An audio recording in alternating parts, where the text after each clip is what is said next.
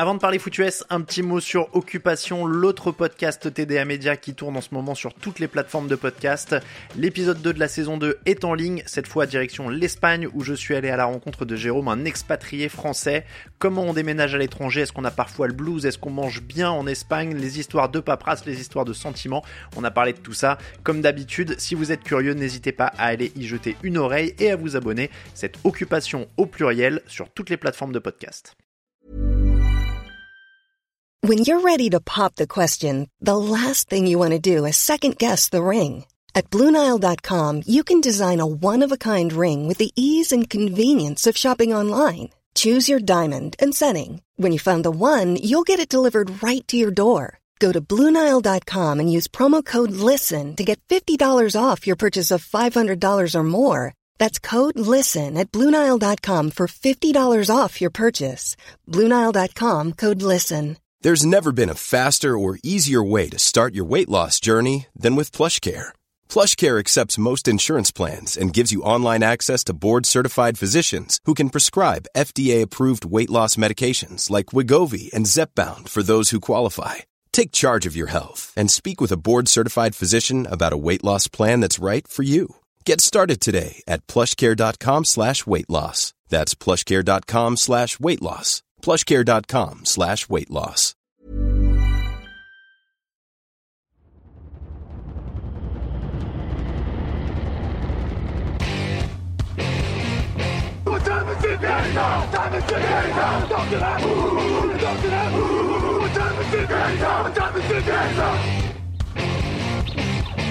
Got gun, Hulk left slot. Dixie left, Key left. Mercedes, wide chip, Ricky. Fever left, 75, Katie, Omaha. Quick, going.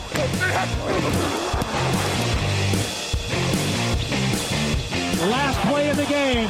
Who's going to win it? Luck rolling out to the right. Dumps it up to Donnie Avery. Line, goal line. Touchdown. Touchdown. Touchdown. Hello, hello, bonjour et bienvenue à tous dans l'épisode numéro 511 du podcast Touchdown Actuel. Un matin très heureux de vous retrouver. On entame notre débrief de la troisième semaine de NFL 2022. Lucas Vola est à mes côtés. Bonjour Lucas. Oui, encore moi. Salut Alain, salut tout le monde. L'homme du lundi. Les, Oui. les rôles sont, sont bien répartis pour l'instant. Euh, c'est ça. On a, on a Lucas le lundi, euh, Raphaël le, le mardi, Greg généralement le, le mardi aussi, et puis Victor le mercredi. Euh, Alors, ça, c'est les enregistrements. En fait, là, on vient de se griller, c'est les enregistrements. C'est ça. ce qu'on aurait dû dire, c'est évidemment le mardi, le mercredi et le jeudi. On enregistre la veille au soir, voilà. On va pas, c'est pas un grand secret. Vous vous doutez bien qu'on les enregistre pas à 3 heures du mat pour mise en ligne à 4 heures. hein. Je, je pense que si vous avez vu que c'est mis en ligne à 4 heures sur votre appli de podcast, c'est parce qu'on l'a enregistré un peu avant. Tu, tu crois que non, tu, tu serais prêt On se lève à 2 heures, tu vois, on les.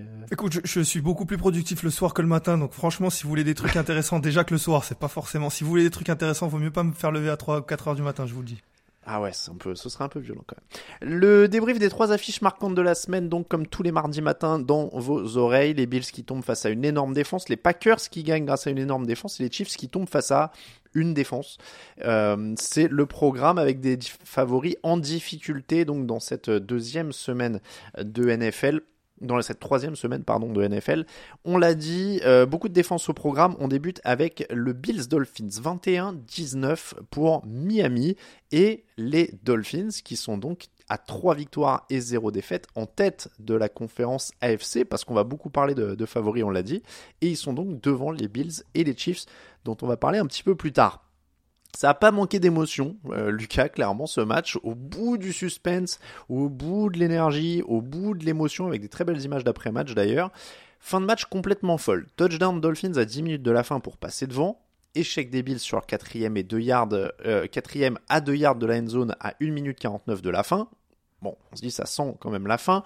Punt raté des Dolphins avec un punt directement dans les fesses d'un joueur des Dolphins qui donne un safety, action assez incroyable.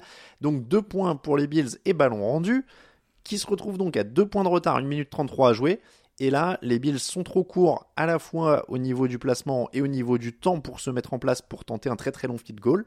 Et fin du match, comme ça, alors presque un peu en queue de poisson pour ce genre de match, ce genre de fin où ça court après le chrono et puis ils n'ont pas le temps de se mettre en place. Est-ce que le fait de ce match, Lucas, c'est la performance défensive de Miami? Oui, Clairement oui, parce que parce qu'on en parlera peut-être après. Il y a une performance offensive, mais qui est un petit peu qui est un petit peu euh, tempérée par les absences défensives de, Buffalo peut-être. Mais surtout voilà, c'est vrai que ce qu'on retient clairement, c'est c'est la défense de Miami euh, qui a qui a vraiment euh, alors maîtriser c'est un grand mot, mais déjà qui a limité les Bills à 19 points, euh, ce qui est déjà un, bel exploit. Alors qui prend beaucoup de yards, certes. Euh, je crois que Josh Allen lance pour 400 yards, ils sont pas loin des, des 500 yards euh, en cumulé sur sur euh, sur le match les, les Bills. Mais tout de même les Miami a réussi à limiter a réussi à mettre beaucoup de pression sur euh, sur Josh Allen avec pas mal de blitz euh, ce qui a permis de ce qui a permis de, de, de, le mettre un petit peu en difficulté. Et puis il y a euh, c'est c'est comme tu l'as dit c'est stop défensif il y a ce stop pas très loin de pas très loin de la, la fin du match à quelques à quelques yards de de la end zone qui qui est très important. Mine de rien certes c'est un petit peu une mauvaise gestion du, du temps par Josh Allen et les Bills euh, sur le dernier drive, mais tout de même, euh, ça tient du côté de Miami. Euh, en deuxième mi-temps, tout de même, ils arrivent à, à les limiter à un, field goal et un field goal manqué. Hmm. Donc il y a, y a, une très belle deuxième mi-temps. Il y, a, il, y a il y a une belle performance tout de même défensive. Il y a un jeu au sol qui a été annihilé quasi totalement du côté de Miami. Donc oui, c'est vrai que pour répondre à ta question, ce que je retiens, ce qui ressort, je pense, de ce match, c'est la défense de, des, des joueurs de Floride. Ce qui est assez dingue, c'est que si je te montre juste la ligne de stats, tu te dis mais comment Buffalo perd ce match. Parce que ils ont eu le ballon 40 minutes, ils ont gagné 497 yards, ils sont à 11 sur 18 en troisième tentative, 2 sur 3 sur les quatrièmes tentatives, ils ont 90 actions offensives contre 39 pour Miami. 90 actions offensives et seulement 19 points. Donc c'est vrai que c'est assez dingue. Et en fait ils ont, ils ont calé dans les moments chauds, ils ont calé parfois dans les derniers yards, Miami a sorti des actions qu'il fallait c'est vraiment euh, tout à leur honneur, hein, mais tu vois, je sais pas si on rejoue ce match dix fois, si euh, ça tombe euh, plus de cinq fois, plus de la majorité du temps en faveur de Miami, tu vois, en tout cas dans ces conditions-là, quoi. C'est ce qui est assez dingue. Encore une fois, hein, ils l'ont fait, donc je leur retire rien. Euh, il, fallait vraiment le faire, quoi, parce que les, les conditions étaient, euh, étaient dantesques pour aller arracher ça, quoi. Oui, oui, je, suis d'accord avec toi sur le fait de rejouer ce match dix fois, euh, mais, mais bon, je vais enfoncer une porte ouverte en disant que ce match, il est joué qu'une fois, et que, et que une saison de NFL, on le répète assez souvent pour que ça rentre dans la tête de tout le monde, c'est tellement court, les matchs sont tellement importants qu'une victoire comme ça, euh, c'est important face à un adversaire direct, déjà dans la conférence, dans la, dans la division aussi, donc c'est tellement important que certes, ça a été difficile. Certes, c'est peut-être Buffalo qui le perd aussi un petit peu plutôt que Miami qui le gagne. Mais à la fin, c'est Miami qui a 3-0. C'est Buffalo qui a déjà un match de retard sur Miami, qu'il va falloir rattraper. C'est la confiance qui est donnée à cette défense, qui est donnée à cette attaque aussi. Donc, je, suis d'accord avec toi que c'est peut-être un enchaînement de, de réussites et de d'actions qui basculent quand il faut dans le bon sens. Mais en même temps, euh, c'est aussi comme ça que ça se gagne un match. Ils sont allés les chercher, hein, c'est ce que je dis. Il y a vraiment pas de. Encore une fois, pour moi, je disais le coup des dix fois, c'est vraiment pour dire justement leur mérite d'être allé chercher ce, match-là. Miami a blitzé dans tous les sens, ils ont tenu dans les moments chauds, 20 pressions sur le quarterback, 10 quarterback hits, 4 sacs sur, euh, sur Josh Allen, les defensive backs ont tenu aussi. Et, on le disait, il y a des erreurs fatales de, de Buffalo. Il y a un fumble pour Josh Allen en début de match qui offre un touchdown quasiment euh, à l'attaque de Miami parce que c'est très très proche euh, de la zone d'embut. Il y a Matt Milano qui lâche une interception toute faite. Il y a Gabe Davis qui lâche un ballon de touchdown. Et, c'est là où moi je voulais en venir pour Buffalo. Ils sont pas décisifs sur le dernier drive aussi quand ils, quand ils peuvent gagner avec un field goal, on le disait. Je m'inquiète pas pour Buffalo en tout cas sur ce match. C'est pour ça que j'ai voulu commencer par Miami. C'est que il y a des soirs comme ça en NFL bah, où visiblement, voilà, tu, tu peux pas. Ils avaient des tonnes de blessés en défense avant le match. Il euh, y, a, y, a, y, a, rien qui va dans leur sens. Mais du coup, ça m'inquiète pas. Tu vois, ça retire pas ce qu'on a vu les deux premières semaines. Alors, je suis totalement d'accord avec toi, c'est pas inquiétant. Euh, Buffalo est toujours, euh, à mon avis, même favori de, de cette AFC. Euh, il y, a, y, a, une équipe qui est quand même incroyable. Maintenant, il y a deux petites choses quand même que ça révèle. Le jeu au sol qui est toujours inexistant. Mm. Euh, Josh Allen lance plus de 60 fois, je crois, euh, dans ce match-là. 63 fois. 63 fois. Alors que, alors que Buffalo est pas loin derrière. Euh, c'est-à-dire qu'on pourrait imaginer euh, une équipe de Buffalo qui doit revenir avec deux touchdowns de retard et qu'il faut, qu'il faut absolument. Euh, mais, mais Buffalo est toujours, et on le voit à la fin d'ailleurs, est toujours un petit peu sur les talons de Miami. Donc le jeu au sol n'est pas, c'est pas, ce serait pas incohérent de jouer au sol. Et pourtant, il est quasi inexistant. c'est toujours Josh Allen qui est meilleur coureur. ça, ça gagne même pas 100 yards ou très peu. En tout cas, à peine si on enlève encore plus les, les, les, les yards au sol de Allen qui, comptent certes, mais qui sont toujours un petit peu euh, difficiles à compter dans le jeu au sol pur. Donc ça, ça révèle ça pour moi, et ça révèle aussi quelque chose un petit peu plus impalpable. Alors là, ça va être difficile, mais c'est que Buffalo, pour moi, le la dernière étape pour en faire vraiment l'équipe euh, qui marchera sur tout le monde, c'est gagner ce genre de match-là. Parce que quand Buffalo, ça marche, ils sont quasiment inarrêtables. On l'a vu depuis deux matchs. On l'a vu l'année dernière aussi. Mais il faut être capable de gagner quand c'est un petit peu dur, quand tout ne va pas forcément parfaitement, quand des fois, par exemple, Josh Allen est un petit peu moins bien, ce qui arrive rarement, mais il faut être capable d'aller gagner ce match-là avec euh, justement des actions qui vont faire changer le match. Ce que faisaient par exemple très bien les Patriots euh, pendant un moment à l'époque où ils dominaient, c'est que même quand euh, c'était pas incroyable, ça réussissait à gagner. Et c'est parce que ça, un match comme ça, ça peut arriver en playoff, ça peut arriver face à Miami de, de manière totalement similaire. Et il faut être capable de le gagner. Pour l'instant, Buffalo, il, manque cette toute petite marche, elle est infime, euh, et je pense même que ça pourrait arriver d'ici l'année, mais il faut faire attention à ça. Moi, je te rejoins sur le problème du jeu au sol. Tu vois, je, comptais presque en faire une conclusion de cet épisode, mais je vais le dire dès maintenant. Le problème de ne pas avoir un jeu au sol consistant, c'est un truc qui est commun aux Bills, aux Buccaneers et aux Chiefs, euh, qui sont les trois favoris euh, dont on parle dans cette émission aujourd'hui.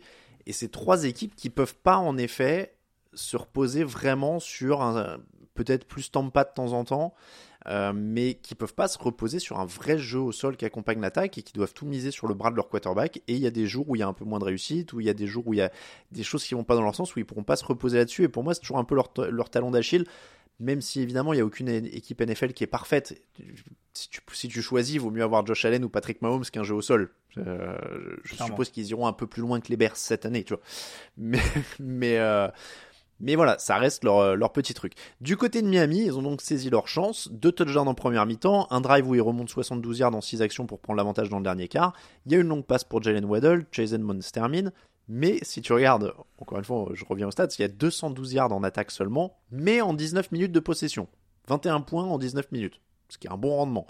Est-ce qu'on se concentre sur l'efficacité? Il n'y a aucun ballon perdu, il y a 102 yards pour Jalen Waddell, il y a quelques belles passes, finalement c'est pas mal sur 19 minutes.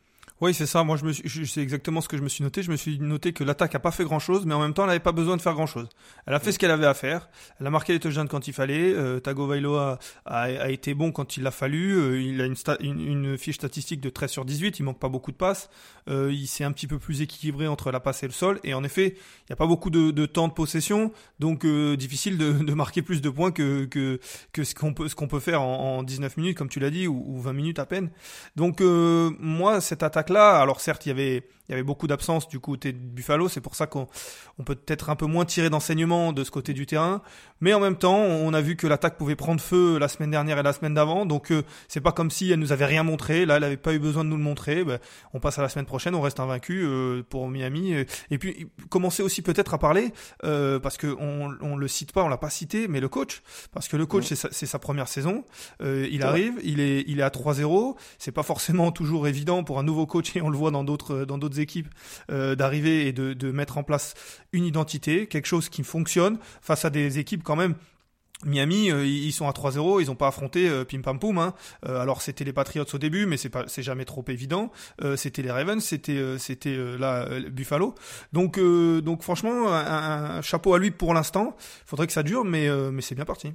Je, je, commence à me laisser convaincre doucement par Miami. J'en ferai pas encore un favori, ils sont en haut du classement, mais tu vois, même pour Tagovailoa, j'aime bien la passe de touchdown pour euh, River Crackraft, qui a quand même un, patronyme euh, Très drôle. assez, euh, assez rigolo. Dès que j'ai vu ça, j'ai pensé jeu de mots Power Ranking. Je, je l'ai pas encore, mais ça pourrait. Ouais, ouais, ouais. Non, River Crackraft, c'est, c'est pas mal. Il y a un truc peut-être avec Robert Kraft aussi, tu vois, à trouver. Mm. Je sais, je sais pas. Il va falloir qu'on lance des recherches. On va brancher la cellule jeu de mots du, du Slack de la rédaction là-dessus.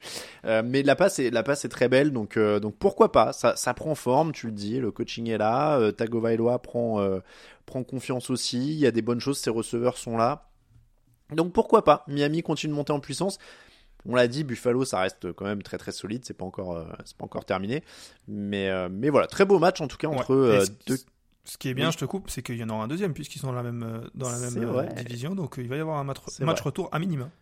C'est vrai, mais une revanche en plus qui a l'air qui devrait se passer dans un bel esprit, parce que je trouve que c'était une des belles images du week-end, c'était euh, Tagovailoa et Josh Allen après le, coup de sifflet final, je sais pas si tu l'as aperçu, euh, où en fait Allen a un peu la tête posée sur l'épaule quoi de, de l'autre, et euh, tu vois, c'est je sais pas, j'ai trouvé ça assez sympa, parce que tu sens l'épuisement, quoi, ils, ont, ils étaient vraiment tous à bout, et la, la, chaleur de Miami quand même a l'air très difficile pour, euh, pour certaines équipes qui se déplacent là-bas, surtout quand tu es à Buffalo. Je pense que tu pas habitué à ça au mois de septembre. Apparemment, ils ont essayé euh, pendant au moins trois semaines de, de, s'entraîner sous de, sous de fortes chaleurs à l'intérieur, mais c'est vrai que on peut le faire qu'à l'intérieur. Après, à l'extérieur, c'est compliqué à Buffalo ils avaient l'air complètement rincés hein, sur, la, sur la fin du, euh, à la fin du match. Buccaneers 12, Packers 14. Là aussi, c'était euh, en Floride. Deux touchdowns en première mi-temps et puis plus rien pour les Packers. Mais leur grosse défense a empêché les Buccaneers de revenir. Tampa a, marqué, a manqué pardon, une conversion à deux points à 14 secondes de la fin. Ça leur aurait donné l'égalisation. Est-ce que c'est significatif la performance des Packers quand tu vois comment les Buccaneers étaient dépeuplés? Tu parles de performance défensive, je suppose, là, parce que. Oui. Oui, la perf défensive. Je, rappelle, Mike Evans, Chris Godwin, Julio Jones étaient absents. Donc les receveurs de Tom Brady, c'était Breshad Perryman, Russell Gage, Cameron Brate, Jalen Darden, Cole Beasley. Et le tackle, euh, left tackle, Donovan Smith était absent aussi. Alors, j'ai envie de te dire que non.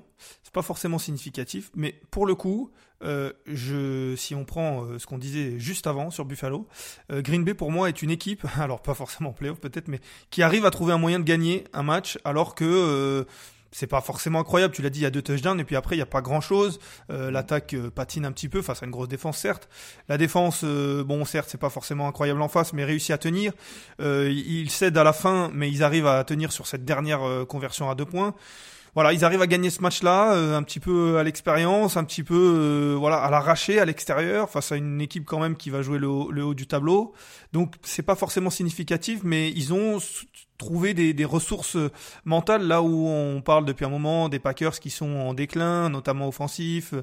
Bon, c'est c'est pas, il faudra voir. Euh, il reste sur euh, un match et demi de bon, les Packers sur trois du coup, puisque le premier était moyen, le deuxième était bon, celui-là est, est, entre les deux. Donc euh, difficile de savoir exactement, mais j'ai bien aimé le fait d'aller chercher ce match-là et, et, de revenir avec une victoire. Sans en faire un truc immensément, comment dire, significatif je trouve ça quand même pas mal de prendre moins de 300 yards face à une attaque menée par Tom Brady. C'est jamais totalement neutre non plus, parce que Brady se débrouille pas si mal avec ce qu'il a. Il a 31 sur 42 pour 271 yards et un touchdown, ça aurait pu être bien pire. Euh, mais c'est Tom Brady. Ça aurait été un autre euh, joueur avec ces receveurs-là, ça aurait pu être, euh, ça aurait pu être bien pire. Donc quand même quelques points pour moi du côté des Packers. Cette défense, elle est très très solide depuis le début de la saison.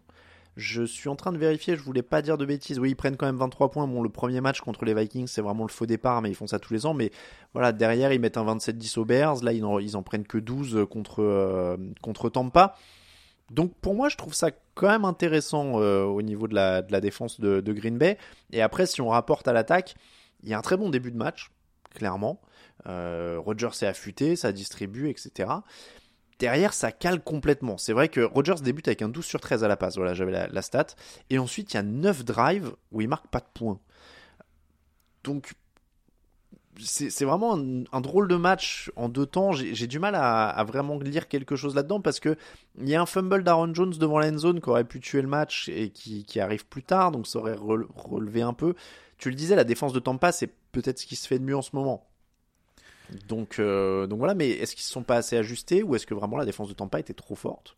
Je pense que c'est l'inverse. C'est la défense de Tampa qui s'est qui s'est bien ajustée. Mm. Il y avait un énorme duel euh, Todd Bowles euh, Aaron Rodgers. On en a parlé pendant un moment parce que la dernière fois que Aaron Rodgers avait avait affronté Todd Bowles, ça avait été la débandade pour lui. Je crois que c'était en finale de conférence, pas l'année dernière mais en 2020. il avait été beaucoup blitzé. Todd Bowles lui avait envoyé beaucoup de signaux comme il a l'habitude de faire. Et du coup, c'était un petit peu voilà Rogers, lui, euh, avait dit bah, euh, j'aime bien avoir ce genre de, jeu d'échecs un petit peu avec le coordinateur défensif qui est maintenant le head coach, mais vous imaginez qu'il a toujours la main sur la défense. Et, en effet, les deux premiers drives, en tout cas le début de match, on se dit euh, ça y est, Rogers, il a trouvé la faille dans la défense Balls. Et, c'est le head coach qui s'adapte, qui essaye de changer un petit peu ses schémas et qui du coup met un peu de difficulté à Rogers. Donc ils sont bien adaptés. Je pense que voilà, c'est très difficile pour une attaque d'être très constante et consistante face à la défense des Buccaneers. Ils ont réussi à trouver le moment où elle était un petit peu en difficulté. Ils marquent 14 points. Il faut tenir derrière. Pas beaucoup d'équipes arriveront à le faire, mais les Packers l'ont fait. Donc euh, c'était en tout cas sympa à regarder. La bonne nouvelle, c'est Roméo Doux qui a 8 réceptions pour 73 yards et un touchdown pour Green Bay. On avait dit la semaine dernière s'ils arrivent à mettre le jeu au sol en, marche pour permettre à leurs receveurs de, grandir un peu plus tranquillement. Bon là, il n'y avait pas de jeu au sol qui a été très très bien stoppé encore par, par Tampa, mais là encore, c'est pas une énorme surprise. Mais au moins, il y a de l'espoir. Il y a David Bakhtiari qui est revenu, qui n'a pas joué tout le match j'ai l'impression quand même que de toute façon, moi je suis inquiet pour aucune de ces deux équipes parce que j'ai l'impression qu'on n'a pas le produit fini en fait devant nous. Ouais, c'est ça, c'est ça. Et alors d'autant plus pour les Packers parce que en effet, euh, comme je l'ai dit, euh, le premier match c'est un peu un faux départ. Ils le font presque tous les ans. L'année dernière c'était face aux Saints. Euh, la semaine dernière c'est face aux, Bears. On se dit que c'est pas forcément l'adversaire idoine pour voir un peu ce que cette équipe vaut. Là, ça gagne contre une grosse équipe, mais en même temps ça impressionne pas non plus. Donc je pense que c'est des équipes qui savent que c'est pas forcément à ce moment de l'année qu'il faut être au top. Euh, alors s'il pouvait l'être, il le serait. Hein, que qu'on me fasse pas dire ce que je dis pas, mais en tout cas, euh, c'est des équipes qui vont monter en puissance et, les, bases sont là d'un côté comme de l'autre. Donc euh, comme tu dis, c'est pas forcément inquiétant. Maintenant, il faut que ça, ça se mette en place tranquillement. Hmm, clairement. Colts 20, Chiefs 17. Est-ce que c'est simpliste de dire que les équipes spéciales des Chiefs ont perdu ce match tout seuls comme des grands? C'est simpliste, euh, c'est pas forcément faux. Euh, on parlait d'équipe qui a, tout, qui, qui, a tourné dans le bon sens euh, tout à l'heure du côté de Miami. C'est un peu le cas aussi du côté de d'Indianapolis, ou alors à l'inverse, il y a tout qui a tourné dans le mauvais sens pour les, les Chiefs. Mais en même temps, ça c'est un peu de leur faute aussi. Comme tu l'as dit, il y a des équipes spéciales. Il y a ce, cette euh, anti-sportive, un sportsman-like conduct euh, euh, qui donne, qui donne une, une, une, pénalité sur un drive qui devait s'arrêter quasiment du côté des Colts et qui en fait lui permet de continuer et d'aller, d'aller accrocher, d'aller passer devant. donc du coup, les Chiefs, j'ai l'impression qu'ils l'ont perdu un peu tout seuls, notamment via les équipes spéciales et aussi la ligne offensive. la ligne offensive qui, qui, qui on a l'impression, j'ai l'impression, je sais pas si tu partages ça, mais qu'on retrouve un petit peu, en tout cas dans ce match-là, on a retrouvé un petit peu le, l'équipe des, des, Chiefs de Patrick Mahomes de, il y a un ou deux ans, euh, voire deux ou trois ans, qui était très bon, mais qui avait euh, un problème de ligne offensive et qui est toujours mis en difficulté, dans un inconfort, obligé de courir à droite à gauche. Alors il s'en sort, mais euh, sur la durée d'un match, ça c'est compliqué. Oui, même si ça s'était stabilisé l'an dernier, donc on peut toujours plaider le cas isolé. tu vois, c'était un match, ils ont reconstruit, ils avaient reconstruit, donc je sais, je sais pas encore. C'est pas encore euh, significatif totalement pour moi. Après, des fois, je trouve que c'est un peu symptomatique parce que Mahomes c'est aussi un quarterback qui bouge un peu et qui euh, et qui aime bien sortir de sa poche, etc. Je sais pas. Hein, peut-être que là, je, me perds en, conjecture, mais parce que ça me fait penser à, à Vance, euh, à, Vance dans une autre mesure, mais à Russell Wilson ou à des joueurs comme ça, tu sais, qui qui ont du mal à se poser en fait dans la dans la dans la poche et qui ont du mal à bonifier leur ligne un peu frénétique, ouais, un peu frénétique. Après, je suis d'accord avec toi, la ligne et notamment de, sur les deux premiers matchs avait quand même montré que, que elle avait été, elle, elle est sur du, du bon, c'est une bonne ligne, c'est peut-être un cas isolé, mais c'est vrai que ça m'a marqué là et je suis d'accord avec toi, c'est que Mahomes, si sur les premiers drives, il sent qu'il a un peu de pression et, il commence à, à, peu importe euh, ce qui se passe, un petit peu courir. Alors après, c'est peut-être l'appel des jeux aussi, mais on sent que tout de même, c'est des fois des, des, courses qui sont pas forcément dans le script, qui fait et qui s'en sort euh, parfois euh, relativement très bien parce qu'il est très bon, il a un talent incroyable. Mais des fois, c'est vrai qu'il ça mériterait d'un petit peu d'être un peu plus, un peu plus calme. En fait, ce que j'essaie de dire de manière très maladroite depuis tout à l'heure, c'est que l'ancienne génération de quarterback euh, type euh, Drew Brees, euh, Peyton Manning, Tom Brady, pour eux, c'était pas une option de courir. Donc, fallait faire confiance à la ligne, fallait créer une, alchimie et apprendre à se débarrasser très vite du ballon. Donc, avoir un feeling de la poche, avoir un feeling de la pression, etc. Et en fait, des fois, j'ai l'impression que ça se retourne un peu contre eux. Et on le voit avec les Wilson, par exemple, qui même maintenant à Denver n'arrivent pas à trouver de rythme, etc. Ces mecs-là, en fait, ont cet avantage de leurs jambes où dès qu'il y a de la pression, ils peuvent bouger. Et, et donc, des fois, tu as l'impression que ça se retourne contre eux au sens où ils prennent pas le temps de faire confiance à leur ligne, qui du coup, elle prend pas confiance non plus, et ainsi de suite. Et, ça crée des, lignes comme ça déséquilibrées, qui ont du mal à trouver un certain rythme, une certaine consistance. Je sais pas si, euh, si j'extrapole sur, euh, sur ce sujet-là, mais, euh, mais je sais pas, ce sera peut-être un truc à, à surveiller parce que j'ai l'impression qu'on a moins, tu vois, en ce moment de, de lignes dont on dit, ça y est, lui, il est très bien protégé, c'est régulier, etc. Tu vois, comme on le disait souvent avec des Manning et des Brady euh, dans leur prime où on disait, voilà, ils sont bien protégés et puis ils se débarrassent vite du ballon et puis bam bam, voilà, tu vois. Là, j'ai l'impression que ça revient souvent le, ah, mais il prend beaucoup de sacs et puis il y a beaucoup de sacs pour lui, tu vois, avec Joe Bureau par exemple. Oui, oui, oui. Non, c'est sûr. Après, par exemple, euh, on voit un joueur comme, euh, comme Lamar Jackson, j'ai l'impression qu'il est de plus en plus à trouver cet équilibre-là euh, de mm. courir quand il faut parce que c'est des jeux appelés, courir quand il faut se sortir d'un du, du, jeu ou d'une ligne, et puis par contre rester quand même calme euh, dans, dans une poche parce que et en fait il faut il faudrait essayer de, de changer changer le, le, le, mindset et se dire bon je, je, reste dans la poche parce que si jamais ça part mal je pourrais partir donc restons dans la poche restons calmes et mm. pas euh, il faut que je parte parce que si ça ça ça ça, ça, va, ça part mal je, je, je suis dans l'embarras mais c'est vrai que c'est c'est ça dépend je pense que de beaucoup beaucoup aussi de, de l'état d'esprit du, quarterback et même dans le match parce que si le quarterback il sent que toutes les deux minutes, même des choses qu'on voit pas forcément, mais toutes les deux minutes quand il lance un ballon, il a un défenseur dans la tête, il va plus euh, avoir tendance à, regarder le défenseur d'abord et courir euh, avant de lancer. Après, on en revient à ce que tu dis et ça revient euh, à la ligne aussi. Hein. Absence complète de jeu au sol, comme les Bills, ça donne pas d'alternative. 58 yards sur ce match, 2,5 yards par course. Tu as 35 passes pour, pour, 23, pour 23 courses. Dans un match où tu es devant une partie du match. Tu vois, il n'y a pas d'écart qui justifie que tu passes ton temps à, lancer. Donc t'as pas d'alternative. Je reviens juste sur les équipes spéciales, je l'avais pas précisé si je posais la question, c'est parce qu'il y a un punt relâché qui met les Colts en position pour un touchdown facile, il y a un extra point manqué, il y a un field goal raté et il y a une fin de field goal raté. Donc ça fait énormément de points qui se sont envolés. Il y a, le compte euh, si ça repassait devant, si tout passait. Mais donc ça c'était un, un, des faits de jeu. Et après, ce que je disais sur le jeu au sol, ils n'ont pas d'alternative. Et il y a un autre truc, tu vois, en plus de la, ligue, de la ligne pour Mahomes. Pour moi, je trouve que c'est un de ces matchs où on sent l'absence de Tyreek Hill. Euh, Juju Smith-Schuster est ciblé 8 fois, il en prend 5 pour 89 yards. Mais je trouve que, 1, il manque l'explosivité qu'apportait un Tyreek Hill. Et 2, ça me semble pas naturel encore. Alors, est-ce que ça va le devenir? Mais j'ai pas l'impression qu'il se trouve très naturellement. C'est d'ailleurs sur. Euh, je crois que c'est Schuster hein, qui est ciblé sur la dernière interception tu vois, il manque les automatismes clairement qu'il y avait avec un Tyreek Hill et Kelsey me semble être vraiment la seule option fiable haut de gamme entre guillemets. Oui, et puis en plus, tu as cité les, les, les, les, statistiques de Juju Smith-Schuster. Il y a une réception pour 53 yards, je crois. Donc, euh, alors c'est toujours un peu. Ça, certes, cette réception, elle existe, il faudrait pas l'enlever. Mais quand on l'enlève quand même, ça, ça, fait, ça, fait, ça réduit un peu au, moins la moyenne. Je suis d'accord avec toi. De toute façon, c'était toujours euh, ce qu'on s'était dit. C'était euh, est-ce que qui, est, qui a le plus de valeur entre Kelsey et Hill? Et en fait, c'était surtout le fait d'avoir les deux en même temps qui donnait de la valeur parce que difficile de, de envoyer deux, deux joueurs sur les deux en même temps. Donc, il fallait choisir choisit son poison, comme on dit souvent en anglais, et du coup, bah, c'était l'autre qui faisait mal. Là, c'est vrai que euh, euh, ça cible un petit peu plus Kelsey, qui est très bon, donc qui arrive à s'en sortir tout de même, et notamment euh, sur le touchdown, si je me trompe pas. Mais, mais derrière, c'est vrai que c'est un peu plus compliqué. On peut se permettre d'un petit peu plus laisser les autres. et en effet, Juju Smith-Schuster, qui en plus n'est pas forcément dans le même dans le même profil qu'un Tyreek Hill, donc donc c'est un peu plus compliqué. Et c'est vrai que dans des matchs comme ça, alors le potentiel offensif est là pour Kansas City, mais dans les matchs où c'est un peu compliqué. Tyreek Hill faisait du bien pour euh, sortir une action d'éclat euh, ou deux, un touchdown qui sort un peu de nulle part, euh, fait un peu par lui-même et qui permet de, remettre l'équipe dans le bon sens. Les Colts équilibrent leur bilan. une victoire, une défaite, un nul. J'ai l'impression quand même que c'est un, un trompe-l'œil. On disait que les Chiefs se sont un peu tiré une balle dans le pied. Il y a un drive de 16 actions pour 76, 76 yards qui leur amène le touchdown de la victoire à 24 secondes de la fin. Mais t'as aussi euh, un Matrayan qui prend 5 sacs, la ligne en difficulté, il y a encore deux fumbles pour lui, dont un qui perd, il en est à 7 fumbles en 3 matchs.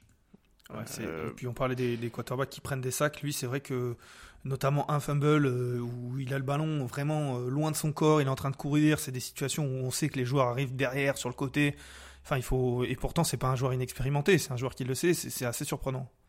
On, on pensait pas dire ça, est-ce que les problèmes offensifs se résument aussi à la souffrance de la ligne offensive? Oui, oui. Alors après, il y a eu un petit peu de mieux avec le retour de Pittman quand même. Euh, mm. Quand on voit Pittman qui revient, c'est vrai que ça apporte une cible, ça fait un peu d'espace pour les autres.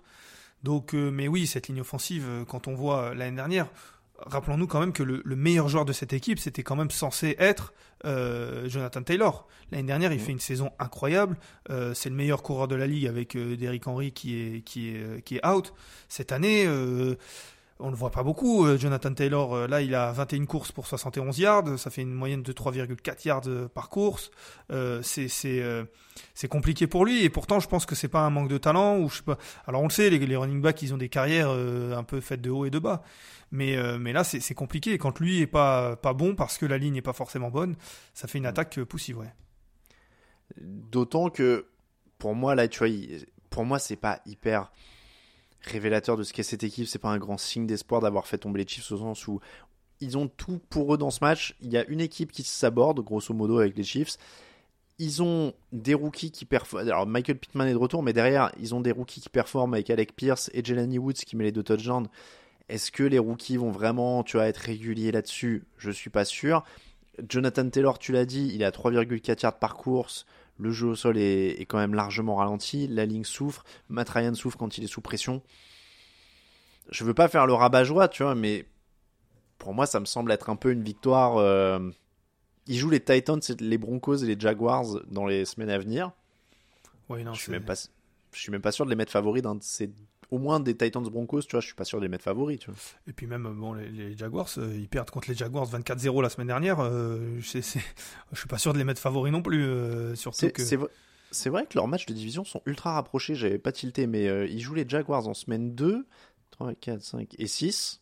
Et ils jouent les Titans en semaine 4 et 7. Surtout que les, les Jaguars, sont, ils sont pas bons à apprendre en ce moment. Teasing pour demain, messieurs, dames.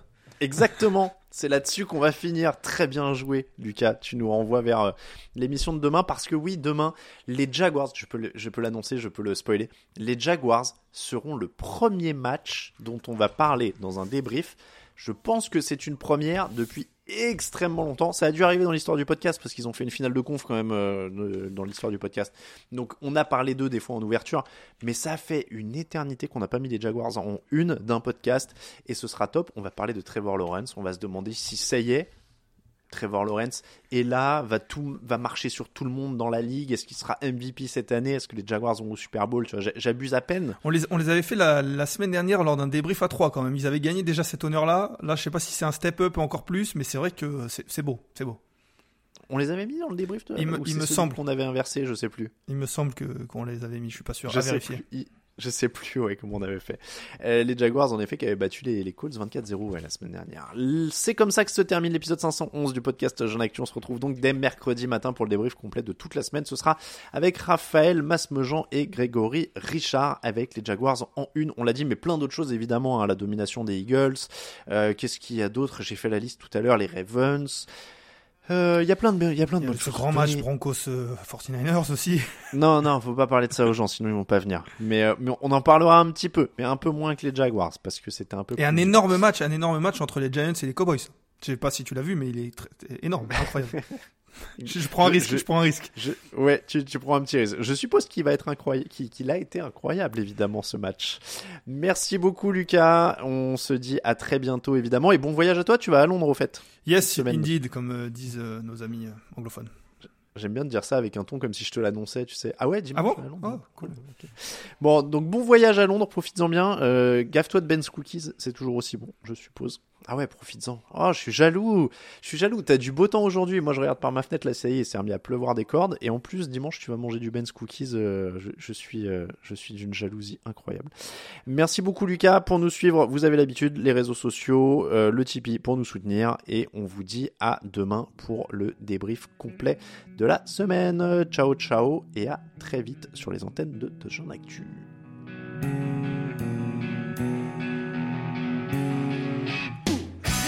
Analyses, fromage et jeux de mots, tout sur le foutu est en TDAQ.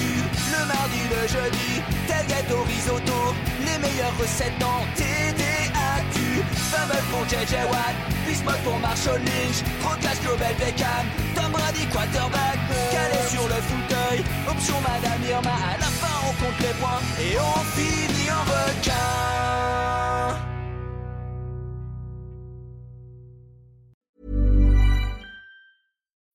When you need mealtime inspiration, it's worth shopping Kroger, where you'll find over 30,000 mouthwatering choices that excite your inner foodie. And no matter what tasty choice you make, you'll enjoy our everyday low prices, plus extra ways to save, like digital coupons worth over $600 each week. You can also save up to $1 off per gallon at the pump with fuel points. More savings and more inspiring flavors make shopping Kroger worth it every time. Kroger, fresh for everyone. Fuel restrictions apply.